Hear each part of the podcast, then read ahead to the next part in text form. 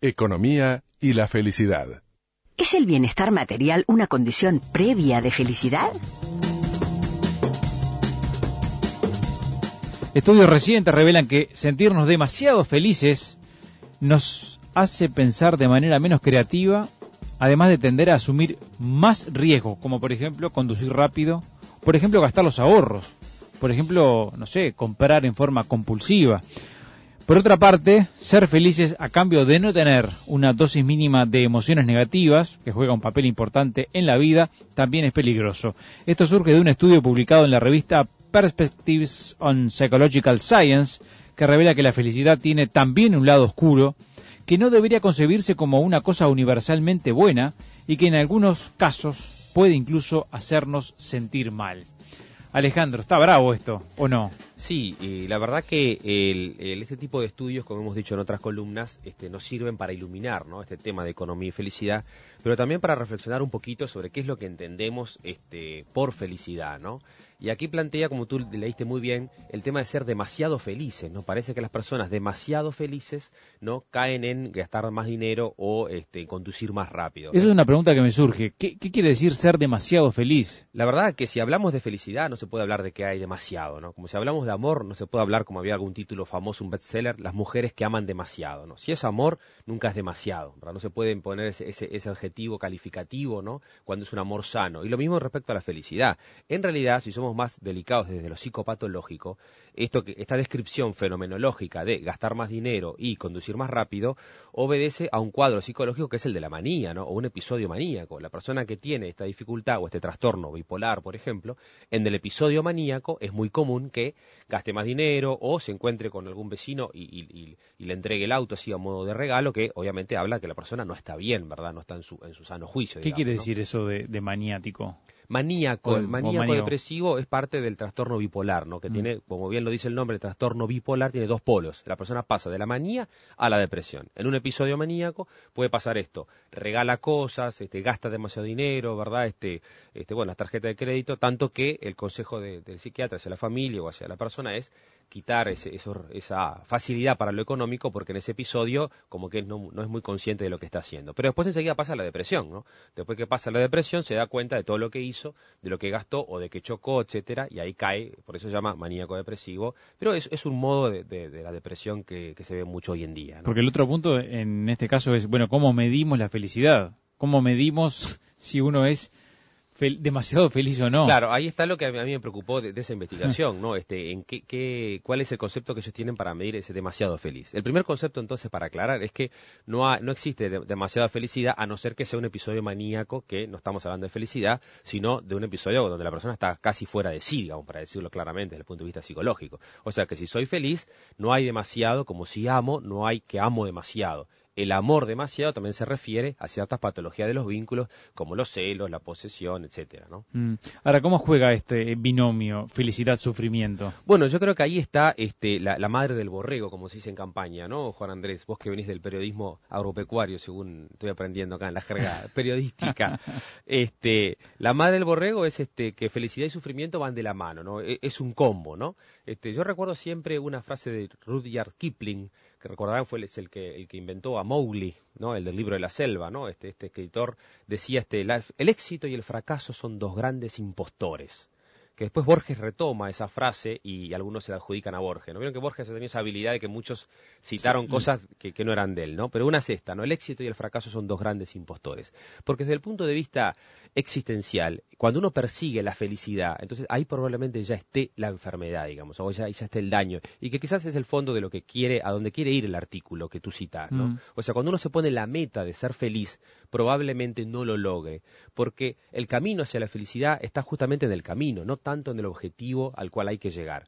Y cuando uno ve en televisión o libros cómo ser felices, que es un tema que este, se aborda este, ¿no? a, escala mundial, en, todo, el tiempo sale un nuevo gurú, un nuevo autor de cómo ser feliz, realmente la gente se cuestiona y dice, pa, pero si ser feliz es eso, muchas veces se lo asocia a un estado como de nirvana, ¿no? a un estado como de no, como que la gente está medio, volada justamente, por eso no me extraña lo, de lo, del maníaco, medio como la luna Valencia, como que no te importa nada, no tenés que estar en paz contigo mismo, ¿no? Entonces eso realmente es un concepto de felicidad que nosotros criticamos. O sea, me parece que la felicidad tiene que estar arraigada con los pies en la tierra una felicidad ubicada, diría yo, eh, una felicidad humilde. Mirá qué linda expresión que me salió improvisadamente. Humildad viene del latín humilis humus. Humus es tierra, o sea, estar ubicado con los pies en la tierra. El que está volado no está ubicado, está desubicado. Entonces, esa felicidad eh, demasiado feliz es un tipo que está volado, ¿no? Este, algo le, pasó este, que no está bien con los pies en la tierra. Ahora, fíjate, Alejandro, la investigadora Jun Gruber de la Universidad de Yale, que dice que establecer la felicidad como objetivo vital puede ser una mala idea. Asegura que la gente que se esfuerza por alcanzar este sentimiento como meta puede terminar sintiéndose mucho peor de lo que empezó. Sí, concuerdo, concuerdo con ella porque realmente se pone la carreta delante de los bueyes, ¿verdad? O sea, ser feliz es llegar a la casa o llegar al cero kilómetro o llegar a tal trabajo, tal puesto, ¿no? Entonces se pone la felicidad en un objetivo concreto que muchas veces tiene que ver solo con lo económico. Entonces, si solo es felicidad llegar a eso, me pierdo la felicidad que implica el camino, el recorrido. Tomás de Matos, este escritor uruguayo, ¿verdad? Tiene este, una frase muy linda que habla de que la asocia la felicidad a un proyecto de vida y a la paz en la conciencia. Paz en la conciencia porque sé que estoy trabajando por mi proyecto de vida. Por lo tanto, esa felicidad incluye el sufrimiento. Es un combo, va de la mano. Es éxito y fracaso son dos grandes impostores. ¿Cuánta gente conocimos, Juan, que este, a veces el éxito se lo asocia solo a un, a, a un triunfo social, que tiene cierta resonancia social. ¿Cuántas personas conocen ustedes que han triunfado demasiado jóvenes, les pregunto, y después este, no han sabido salir adelante, o sea que ese triunfo de, la juventud se transformó en una derrota. ¿Cuántas otras personas que con derrotas bien asumidas se convierte con el paso del tiempo en genuinas victorias? O sea, la derrota te hace crecer como persona. Cuando nosotros le preguntamos a alguien en la consulta o en algún curso, pensá en dos minutos aquellos momentos que te hicieron realmente crecer como persona. La gente te dice cuando murió mi padre, cuando murió mi madre, cuando perdí el trabajo, cuando por supuesto que también cuando nacieron mis hijos y cuando, ¿verdad? Cuando me fue mejor. Pero la gente, con honestidad en el fondo, los momentos que te hacen crecer como persona son momentos de derrota, donde uno incorpora el sufrimiento a la vida. Fíjate que ayer estuvo aquí en Montevideo el presidente del Parlamento de Nueva Zelanda. Eh, estamos hablando de Lockwood Smith. Expuso en un evento organizado por ACDE ante empresarios, bueno, hablando de la reforma del Estado en Nueva Zelanda. Y una de las frases que destacamos más temprano con Emiliano es que, según dice este parlamentario neozelandés, la clave del éxito para la reforma del Estado fue la desesperación previa. Claro, la desesperación. Ah, porque la desesperación puso en marcha ciertas energías en busca de un sentido, como plantea Víctor Frankl. Víctor Frankl, que habla del hombre en busca de sentido, él pensó que lo opuesto al sentido era la apatía, ¿no? Lo opuesto al sentido era como, la desesperación, perdón. Eh, pensó que era eso, la, persona que está desesperada. Sin embargo, encontró que lo opuesto a, a, la plenitud existencial o al sentido de la vida es la apatía, es la persona que está completamente apática, dormida, que no mueve ninguna ficha. El que está desesperado, como plantea este autor que tú mencionas, está moviendo algo, Juan, está, está gritando, está pidiendo ayuda. Entonces, eso es lo que mueve, esa capacidad de aceptar el sufrimiento, nos mueve para buscar una solución mejor. Por eso ese estado de nirvánico, de felicidad, es un estado idílico que, que, completamente, aparte, peor todavía, porque a veces se lo reduce a bienestar a nivel de vida y a posición económica. Como otras investigaciones que hablan, una encuesta de bienestar dice que tal cosa y tal otra, pero una encuesta de bienestar es la felicidad. Esa es la primera, esa es la primera medida. ¿Cómo se mide, no? Si mm. yo estoy bienestar, o no será, como decimos los existencialistas, bien ser más que centrado en el estar, en el bienestar, en el bien ser, o sea, en la persona centrada en sí misma y relacionada con los demás, porque también es algo que toma el artículo que es importante. Ahora, Alejandro, ¿cómo es eso de los pies en la tierra, de la humildad? Humildad viene del latín humilis humus. Humus es el humus de, que te viste cuando vos compras en, en, en, un vivero, ¿no? Que es tierra, ¿no? O sea, es estar ubicado, ¿no? Es una frase que yo la saqué de Rollo May, un autor que dice, el psicólogo debe ser un amigo humilde. O sea, un amigo que esté ubicado. Y yo siempre digo a mis pacientes, mira, tus amigos están desubicados, ¿no?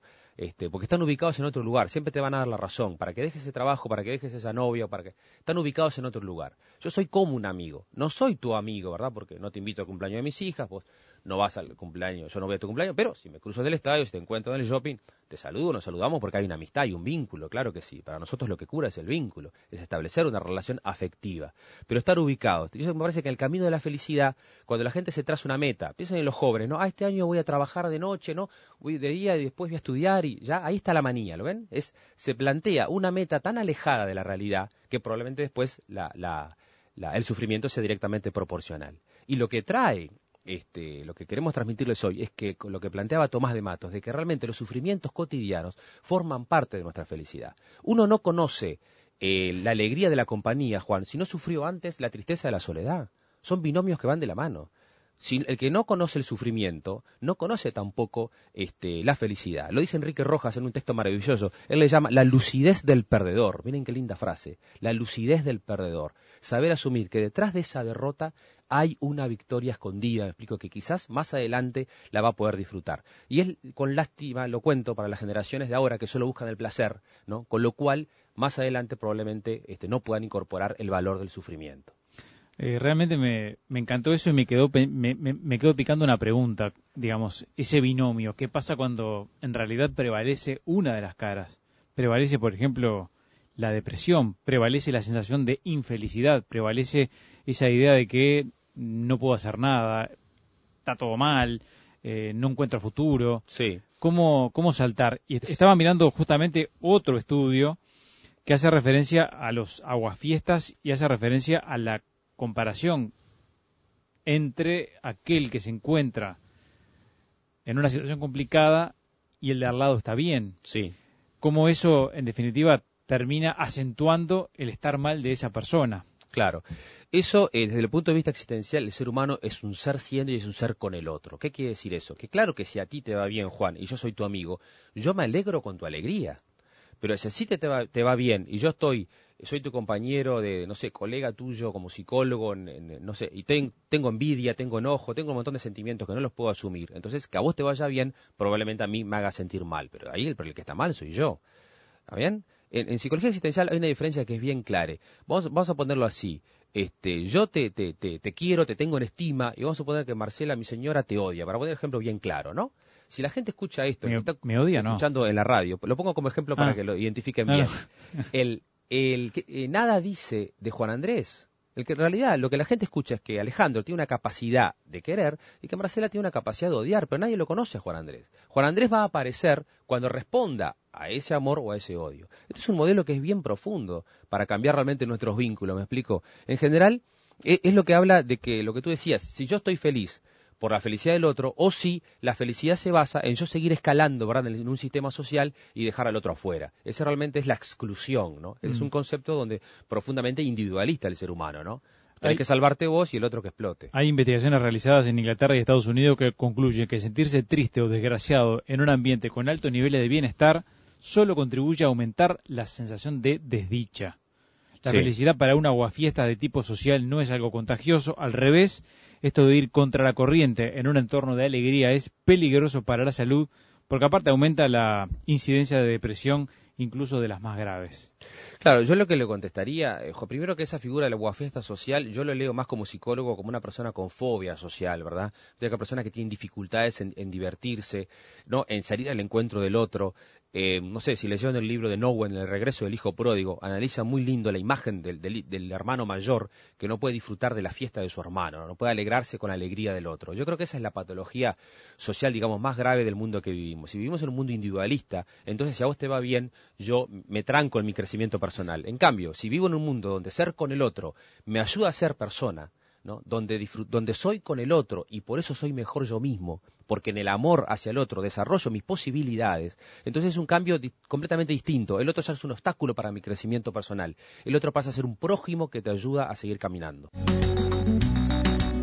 Ya tuve que ir obligado a misa, ya toqué en el piano para Elisa, ya aprendí a falsear mi sonrisa, ya caminé por la cornisa, ya cambié de lugar mi cama, ya hice comedia, ya hice drama, fui concreto y me fui por las ramas, ya me hice el bueno y tuve mala fama, ya fui ético y fui errático, ya fui escéptico y fui fanático. El cuarteto de Nos nos ilumina en este final la verdad que a mí me parece un disco fantástico, no raro, y que han tenido la habilidad de captar lo que es el, inconsciente colectivo, ¿no?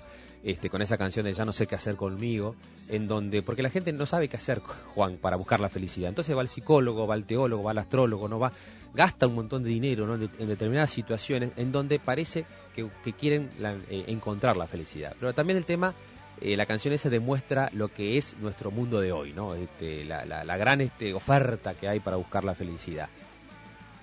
Yo diría, para, para ir terminando después, capaz que vos tenés alguna otra cosita para decir, recordarles la, doctora que tú nombraste hoy, Gruber, que realmente me parece que da un mensaje que va muy de la línea de Víctor Frankl, ¿no? Dice, en definitiva, la mejor manera de sentirse felices es dejar de preocuparse por la felicidad e invertir la energía en mantener los lazos sociales que tenemos con otras personas. El resto vendrá solo. O sea, cuando tú no te estás preguntando por el sentido, el sentido fluye, el sentido te lleva. Cuando vos estás siendo feliz con tu pareja, con tus hijos, con tu trabajo, no te preguntás por el sentido. ¿Cuándo nos preguntamos por el sentido? Cuando tenemos una pérdida, cuando aparece una frustración, ¿verdad? Cuando aparece una pérdida familiar, social o laboral, un vínculo que se rompe, ahí es donde uno se empieza a preguntar por el sentido. Pero en realidad la felicidad es invisible, ¿verdad? Es invisible porque se, se despega debajo, es como el agua del pez, está en nosotros. Cuando no la vemos se nos aparece con fuerza. Ahora, esta actitud pasiva aporta me quedo pensando, no hay nada que podamos hacer para sentirnos más felices. Hay, mucho que podemos hacer. Este, está muy bien tu pregunta porque la gente lo puede percibir como que no hay que hacer nada. No, recuerden lo que dijimos hoy de Tomás de Matos. ¿Cuál es mi proyecto de vida?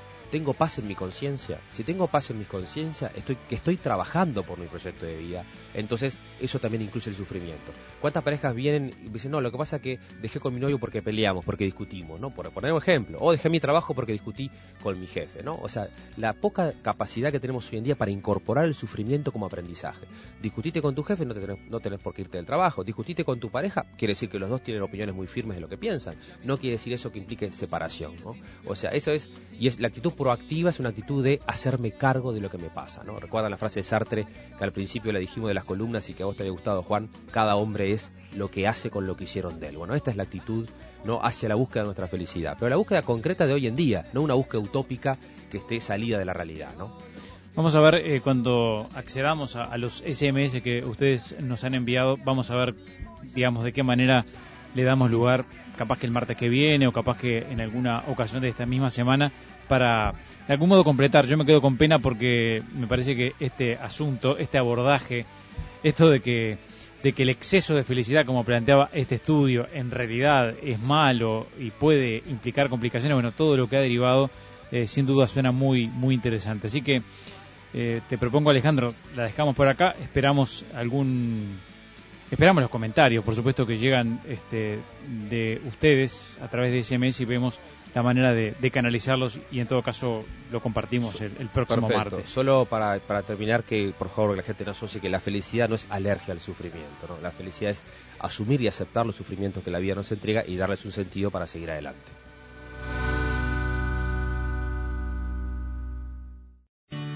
Economía y la felicidad. ¿Es el bienestar material una condición previa de felicidad? Algunas personas parecen haber nacido con una sonrisa en el rostro. O sea, gente siempre optimista. Otras, otras no, no parecen estar tan satisfechas con su vida. Y esto, al parecer, esta diferencia se debe a un gen. O sea que Alejandro de Barbieri, la columna de Economía y Felicidad, caduca a partir de hoy. Digo, si esto es verdad, si todo se explica por un gen, no hay más, nada que decir. Tienes razón. lo que pasa es que si, todo se explica, en realidad eh, nada se explica, ¿no? Pero sí, es, un, es una, un modo de ver las cosas este, que ahora lo vamos a, profundizar. Fíjate, fíjate este estudio, un estudio llevado a cabo por investigadores de una universidad británica que señala justamente que el responsable de la felicidad podría ser un gen transportador de serotonina, conocido como gen 5-HTT eh, llama Emmanuel Deneuve, economista conductual de la London School of Economics, encargado de la investigación, declaró, este gen ya ha sido estudiado en el pasado porque es crucial para el reciclaje y acumulación de serotonina, que es el neurotransmisor vinculado a la regulación y control de las emociones y el estado de ánimo. Existen dos versiones, una larga y una corta, y ambas parecen estar distribuidas proporcionalmente en la población. Pero esta investigación, que se llevó a cabo con 2.500 adultos, todos entre 20 y 30 años, llega a una conclusión. Bueno, parece que efectivamente los que tienen el gen menos eficiente, o sea, la versión más corta de este gen, bueno, esta gente tiene más probabilidad de ser pesimista.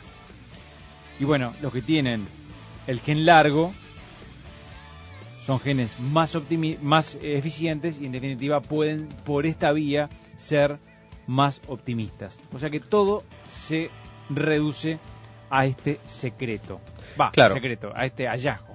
El, el- ahora, el, el artículo, Juan, termina, mirá lo que son las últimas palabras del artículo. Los genes sin duda importan, pero en lo que a la felicidad se refiere, las experiencias siguen siendo la influencia dominante. ¿Sí? ¿Lo ves? Viste que al final termina así. Ahora, ¿quién llega hasta ahí? ¿Quién llega hasta quién el final del artículo? ¿Quién llega hasta el final del artículo? O sea, ¿cuál es el, el planteo que hacemos en nuestra columna de hoy? ¿no? Ojo al gol, entre comillas, y hablando un poco en criollo, con los inventores de enfermedades. ¿Qué quiere decir esto? Que el titular es El secreto de la felicidad en un gen. Y bueno, uno compra el titular, lee un poco, dos o tres renglones más, ¿no? Más o menos si te entendí bien, el gen largo, el gen corto, bueno, uno se mide, che, ¿cómo estoy yo? ¿Cómo está mi marido? ¿Tendremos largo? ¿Tendremos el corto? Pero nadie llega hasta el final, en donde el artículo, si realmente el final, este, me parece, me- al cual me siento este, más de, de- de- sumarme, eh, el gen importa, pero lo que hago con lo que me pasa, la experiencia que yo creo a partir de la carga genética que cada uno de nosotros tiene, también parece ser determinante del desarrollo de nuestra felicidad. Entonces, como pocos llegan hasta el final, así nos pasa en el mundo de hoy, ¿verdad? Nos quedamos con los titulares nos quedamos con el, el, el titular que dice y la vecina que le comenta, fíjate vos cómo será tu gen, será largo o será el corto. La vecina es corto porque siempre se levanta negativa. Y, y si nos quedamos con esa lectura, Juan, ¿cuál es el drama? El drama es el reduccionismo, ¿no? El drama es el reduccionismo biologicista, en este caso también puede haber un reduccionismo, reduccionismo eh, psicologista, ¿verdad? Los psicólogos también hemos contribuido, claro que sí, como los médicos o los sociólogos, por ejemplo, en este caso el psicólogo, a leer la realidad solo como todo es producto del complejo de Edipo, todo es producto de los arquetipos, en ese caso se reduce el ser humano y la complejidad humana que es mucho más rica. Entonces tomamos este artículo, Juan, que realmente es muy interesante que la investigación sobre el genoma humano y todo lo demás ha avanz- avanzado mucho. Eh, la línea me parece que va que se ha investigado mucho hoy en día la gente de la psiconeuroinmunoendocrinología, es del ambioma, más allá del genoma, el ambioma se habla, ¿no? Y el ambioma tiene que ver con esto, ¿no? De la familia en la cual uno nace, el medio social, lo sociocultural, o sea, todo lo que tiene que ver con lo, con lo social. ¿sí? Ahora, pero nos quedamos con el titular. Yo lo planteaba en esos términos. El secreto de la felicidad podría estar en un gen. El secreto, además, ¿no? Porque, claro, si hay algo que motiva, algo que mueve, que moviliza, es la búsqueda de ese secreto, ¿no? Bueno, Claro, hecho, en definitiva, claro. de ser feliz. claro. Y, bueno, tú planteabas esto de quedarnos con el título. Pero fíjate, Eduardo, que lo toma para la chacota, pero creo que viene bien para ir al siguiente paso. Dale. Eduardo quiere saber dónde puede comprar un gen de esos. Necesito como 100 para mi suegra. Digo, más allá del, del- del- Del de la, chiste, de la sí. broma y el chiste, está esa tendencia de, bueno, ahora que sé que el gen corto en definitiva explica mi pesimismo, ¿dónde puedo comprarlo para revertir Claro. mi situación y convertirme en, En- realidad, más optimista? Bien, en realidad ahí se, se abre todo un debate en donde los científicos todavía están investigando. Primero que el, el primer, la primera este, sensación que uno como lector le da a un texto de estos es el fatalismo, ¿no? Bueno, está, estamos muy acostumbrados a que lo genético parece ser una espada de Damocles, ¿no? Con la cual nacemos y la cual no es posible cambiar, ¿no? Esa es una visión. Pero hoy en día la psiconeuro y todos los enfoques más integrativos en psicoterapia dan cuenta de que nuestra alimentación, nuestro modo de vida, lo que hacemos, las neuronas, todo lo demás, hay una plasticidad neuronal que también cambia nuestra genética. O sea que hay, hay, un, hay un determinismo versus libertad, digamos, el complejo filosófico que está debajo, ¿no? el binomio filosófico que está debajo de este tema. Y, y por supuesto que muchos laboratorios deben estar buscando ¿no? cómo hacer para poder cambiar si alguien ya nace con ese fatalismo y poder venderle un paquete genético ¿no? en el cual uno pueda este, este, estar predestinado, entre comillas, a la felicidad. ¿Tú crees entonces que las personas de carne y hueso como nosotros, que no somos médicos, que no conocemos estos asuntos, A mí me preocupa mucho eso, sí. somos proclives, digamos, a, a recepcionar este Ah, tipo sí. de mensajes para ir en busca de un medicamento. Sí, exactamente. Yo creo que ahí este- ese es el dilema no actual que la gente, eh, que como hace poco leí un- una nota buenísima de Arturo Pérez Reverte sobre lo, sobre lo político y social, ¿no? De, de España, nada que ver, pero donde decía, bueno, ¿qué pasa que la gente hoy no se revela, ¿no? ¿Qué pasa entonces que nuestros pacientes o nuestro, nuestra población, frente a una verdad científica, entre comillas, ¿verdad? Aparecen nuevas este, enfermedades en el mercado, y acá cito, empiezo a citar algo que ya lo anunciamos en Facebook de hoy de mañana, el comentario de, de un librito, este, Los inventores de enfermedades, de un colega tuyo alemán, Mm. que ha investigado este, ¿qué es lo que pasa? Que se presentan nuevas enfermedades en el mercado y la gente no reacciona. La gente frente a la verdad científica reacciona como esto, ¿no? El secreto de la felicidad es un gen. Tú decís Hay- el, el científico, perdóname, York Blech, ¿no? Sí, York Blech. Que tiene un libro que se llama Los, inventores, de enfermedades. Este, ¿Cómo nos convierten en pacientes? Es el subtítulo, ¿no? Y él hace un análisis bastante interesante donde hace un, un- un, este, una observación, ¿no? De cierto, o denuncia, por, para decirlo claramente, algún cierto complot o boicot entre ciertas este, eh, medios de comunicación y ciertos laboratorios, por ejemplo, para presentar y vender nuevas enfermedades en el mercado. Por ejemplo, hasta hace algunos años se hablaba, todo era ataque de pánico, ¿no? Todos eran ataques de pánico. Bueno, ahora se habla mucho de trastorno bipolar, por ejemplo, ¿no? Para citarlo claramente. Ahora todo el mundo tiene trastorno bipolar, tanto que el cuarteto saca el último disco con ese título, ¿no? Bipolar, porque bueno, es algo que aparece mucho, ¿no? Como que... Y eso los, los científicos que siguen, el, por ejemplo, el manual de diagnóstico de enfermedades mentales, el DSM-4, que lo voy a criticar, voy a decir lo positivo, pero también voy a decir cuál es nuestra visión. Nuestra visión siempre es salvar lo humano. Cada vez que, que la persona se la ciñe o se la quiere eh, encorsetar en ciertos criterios de diagnóstico, el ser humano es mucho más rico que eso. El ser humano no se deja encorsetar en, en una depresión. Ah, por lo que pasa es que mi señora es depresiva. Siempre fue depresiva toda la vida. Me dice hace unos días un señor que trae este, a la señora a la consulta. ¿no? Bueno, si es depresiva, entonces ¿qué hago? Y está con, este, comprobado que los psicólogos o los médicos que se dejan este, comprar por ese rótulo es depresiva, la trato como depresivo, yo como psicólogo voy a tender a desatender selectivamente aquellos síntomas que no se adecúen a lo que el psiquiatra me dijo que es depresiva. ¿Me explico? Eso se llama eh, profecía autocumplida. Así como si mañana la persona me dice que fue al cine, también lo voy a desatender, porque me voy a quedar mi rótulo de que como es depresiva, entonces fue al cine, que quizás quiere decir que salió, que está saliendo, que se siente un poco mejor, pero no lo voy a prestar la suficiente atención. Y lo que es peor, que todavía la persona termine comportándose como, como depresivo, que es lo que hablamos en psiquiatría existencial, se lo conoce como la identificación patológica. Más vale ser depresivo a no ser nadie, Juan.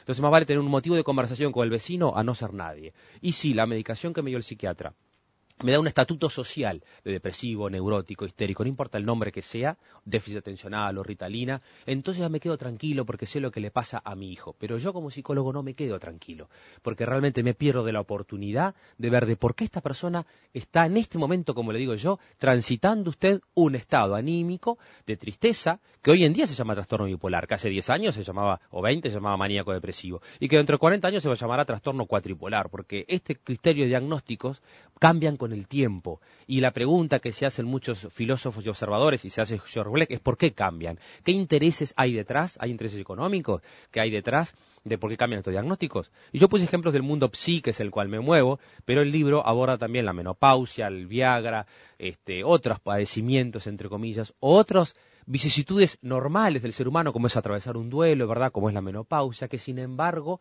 aparecen este, como para el mundo de ciertos laboratorios y el mundo económico, para decirlo claramente, como este, un mercado que está ahí latente y que hay que buscar de que puedan comprar nuestro medicamento porque si no, nos fundimos, ¿no? Sí, había eh, también otros ejemplos, ¿no? Bueno, además de las cosas que se venden, por ejemplo, para la caída del cabello, bueno, que son cosas naturales, ¿no? Que ocurren, que son habituales y que, en definitiva, el hecho de, instalar esa idea de la caída del cabello como algo tétrico o algo terrible o algo negativo, en definitiva se, se crea marcado, ¿no?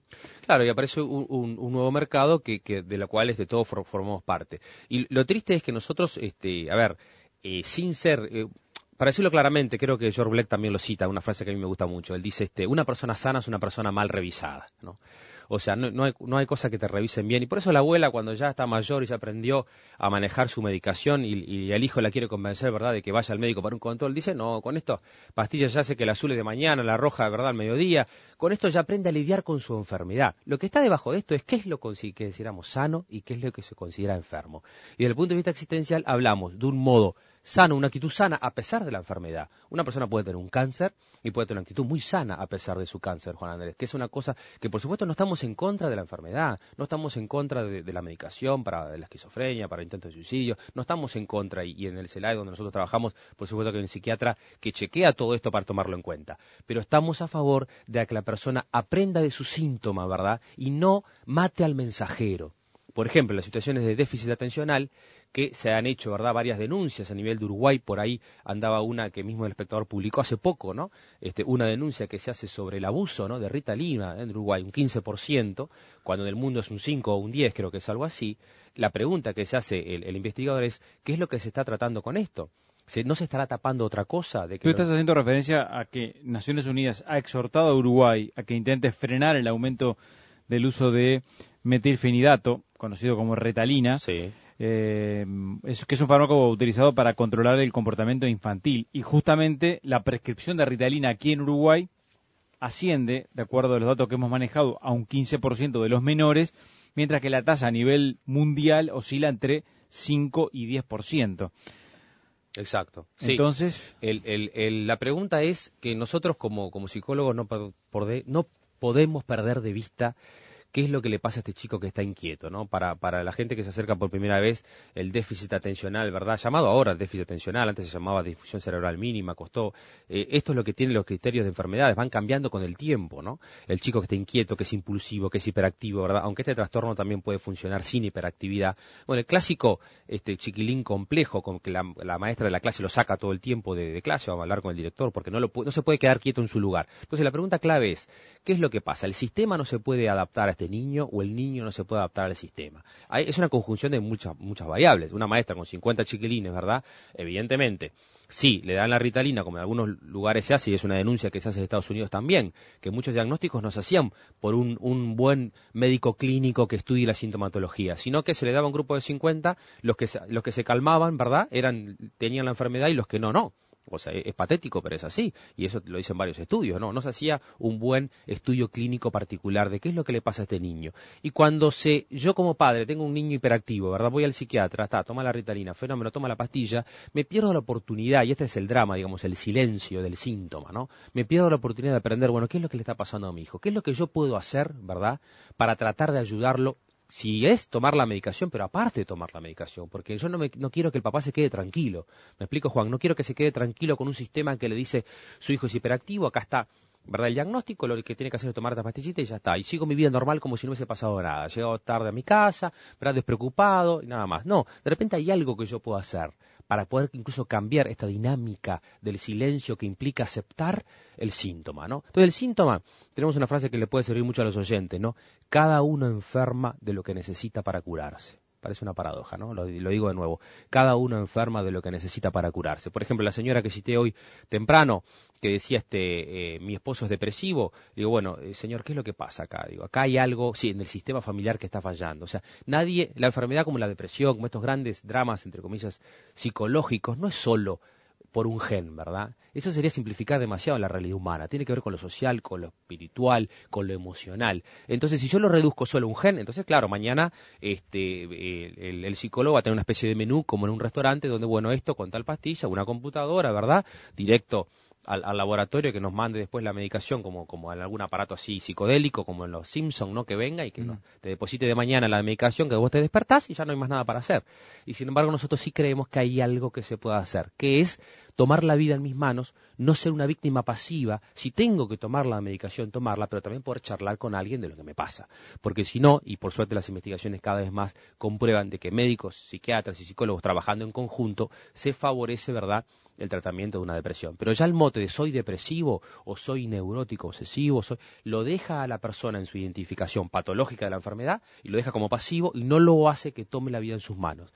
Visto de cerca, nadie es normal, decía Caetano Veloso. No, no basta que alguien te mire bien de cerca para empezar a descubrir que todos tenemos defectos y que hay cosas de nuestra cotidianeidad y de nuestra vulnerabilidad como seres humanos que todos tenemos algún defecto. Pero si empezamos a medicar todos los defectos que tenemos, ahí donde ya la cosa se nos va de las manos. Soy el remedio sin receta y tu amor mi enfermedad. Estoy vencido. ¿cuánta, ¿cuánto aporta esta letra, no? Claro que sí. ¿Cuánto aporta esta letra de Calamaro? Esta canción que está, estamos escuchando. Eh, hay eh, preguntas, por ejemplo, bueno, el título del libro que tú hiciste mención recién de Sí, George uno de los, de los libros de George Blech, el que estamos este, comentando, es lo- Los inventores de enfermedades, pero hay Mm. otro que se llama La medicina enferma, ¿no? Este, donde aquí, obviamente, yo puse más ejemplos, aclaro, del mundo psicológico o psiquiátrico, pero también al libro aborda todo tipo de situaciones como la menopausia, la ritalina, la, este, las enfermedades eh, cardiovasculares, etcétera. Mm. Eh, la felicidad no existe, existe la armonía. Si estoy armónica conmigo, lo estoy con los demás, dice Adriana del Parque del Plata.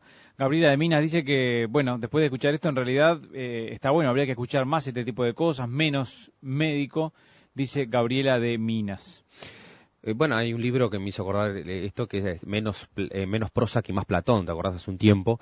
Que trabaja también ese tema. En realidad no es el no a la medicina, no. Justamente traía otro librito para compartir, quizás por una próxima columna del médico eh, Jorge Stanham, que habla de la relación médico-paciente. O sea, lo que está en crisis se puede recuperar realmente la relación paciente-médico o psicólogo-médico, humanizarla, y que cuando somos este, terceros, ¿verdad? O cuando tenemos que para llegar a un médico pertenecer a una organización, eso ya complejiza, ¿no? El, el tema de ayuda que uno puede recibir. Mm. Eh, otro oyente, Tomás, dice, una maestra con 20 normalitos y un hiperactivo es imposible. Acércate un poco más a la realidad, dice Tomás. No, lo, lo que quisimos decir, Tomás, es que la crítica que hace la BBC este, en el diálogo que citaba Juan Andrés hoy temprano, es que se cree que hay un sobrediagnóstico, ¿no? que pone en evidencia que esta sustancia se está utilizando como una forma de control del comportamiento. Por- e- eso es distinto. Hay muchos, este, eh, hay muchos este, educadores que han tomado conciencia del tema Ritalina, pero un educador o un profesor no puede, ¿verdad?, a- recetar. Pero a veces sin querer no, no lo va a recetar, pero bueno, ejerce cierta presión sobre los padres, los padres van, a los médicos hasta que al final le terminan dando la Ritalina, como muchas veces los médicos se resisten al famoso antibiótico, ¿verdad?, que el, paciente va tres o cuatro veces con la gripe hasta que no le pide a gritos que le den un antibiótico. O sea que hay padecimientos humanos, hay dolores humanos, hay tristezas que nosotros las tenemos que vivir como personas. No todo es factible ¿no? de un diagnóstico. Esa es la primera enfermedad que tenemos que tratar de curarnos. La primera enfermedad es la- el sobrediagnóstico de todo, ¿no? Y cuando se diagnostica todo ya se lo controla. Y cuando se lo controla, creemos que tenemos más control sobre nuestra enfermedad. Cuando en general no hay un control. La, naturaleza humana es incontrolable, ¿no? Y muchos médicos sienten, por ejemplo, que cuando un paciente se muere, como si fuera un fallo técnico. Y no, no nos podemos achacar a los médicos realmente la, la verdad científica de que todos lo tienen. Por eso los médicos están también bastante solos eh, hoy en día, ¿no? Otro tema para... Otro tema para otra Sí, columna. sí. No, para ir redondeando, solo quería terminar de comentar este, eh, de este librito una cosa que me toca mucho a mí de cerca, muy como psicólogo, para que vean hasta qué punto se puede llegar, Juan Andrés. En 1968, David Rosenhan, un psicólogo de la Universidad de Stanford, ¿qué hizo? Hizo, hizo este, este experimento, se dejó crecer la barba, se dejó por una semana de lavar los dientes, se vistió en forma haraposa, digamos, le pidió a su señora que lo deje en la puerta de un instituto, psiquiátrico, inventó un cuadro psicopatológico que escuchaba ciertas voces que no existía en ningún manual ni en ninguna investigación, y lo entran a la institución psiquiátrica, una vez que lo entrevista el médico, lo este, diagnostican como una suerte de esquizofrenia, a pesar de que él no, no se adecuaba a nada, lo ingresa a la institución, cuando lo ingresan él se, se comporta normalmente como era antes de, entrar a la institución, hace que toma la medicación pero no la toma, y repite con varios colegas esto en todos Estados Unidos, hasta que el desafío era cuánto iban a demorar los neurólogos o los psiquiatras en darse cuenta que ellos eran normales y que no eran este, enfermos psiquiátricos. Bueno, están tres semanas, en algunas instituciones están hasta 50 días, hasta que al final sale este, bajo el alta de esquizofrenia de, de remisión automática o algo así, es el, es el nombre ahora de memoria, no recuerdo, Le ponen el nombre ese para justificar la salida. para justificar la salida y después, este, tiempo después, es conocido por esta situación y él desafía al establishment médico y les dice, bueno, yo ahora les voy a mandar pacientes este, falsos, o sea, se disfraza, digamos, de un falso paciente para ver si ustedes tienen realmente un dispositivo que permita detectarlos, ¿no? Entonces todos quedan este, prestando atención a esto y la paradoja, el engaño de vuelta que hace, el desafío irónico que hace este, David Rosenham es que le manda pacientes reales. En vez de mandarles pacientes falsos, les manda pacientes reales y no se los devuelven porque un 10% detectan de que están enfermos. Entonces, simplemente la paradoja, vuelvo a decir, de que tengamos una actitud sana a pesar de nuestra enfermedad y no se olviden lo que decía Voltaire, que el arte del médico es divertir al paciente hasta que la naturaleza lo cure. Alejandro, nos reencontramos el martes que viene.